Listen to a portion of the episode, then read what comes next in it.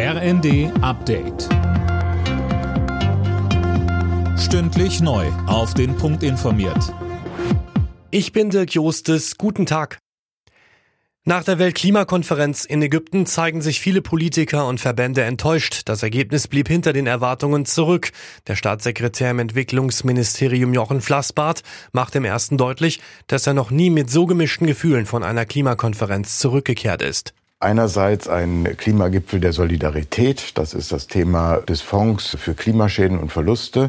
Andererseits ein Klimagipfel der Kleinmütigkeit, was die Klimaschutzfortschritte angeht. Und ein Klimagipfel der großen Verantwortungslücke, einerseits was China angeht, als inzwischen größter Klimagasemittent der Welt, aber auch der Amerikaner, die chronisch zu wenig bezahlen für die Entwicklungsländer.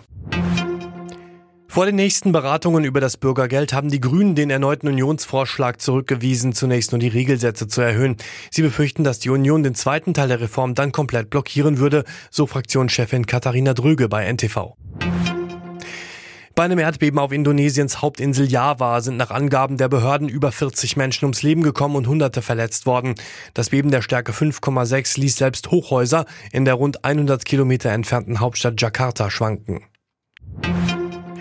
Deutsche Unternehmen geben ihre gestiegenen Einkaufspreise bislang nur langsam und unvollständig an die Kunden weiter. Das zeigt eine IFO-Umfrage.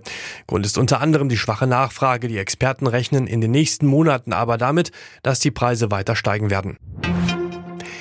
In Katar ist die umstrittene Fußball-WM gestartet. Heute gibt es drei Partien. England gegen Iran, Senegal gegen Niederlande und USA gegen Wales.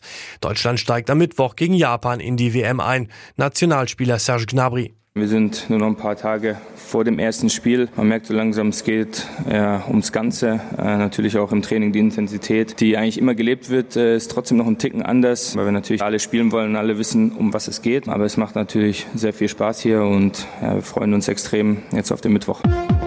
Alle Nachrichten auf rnd.de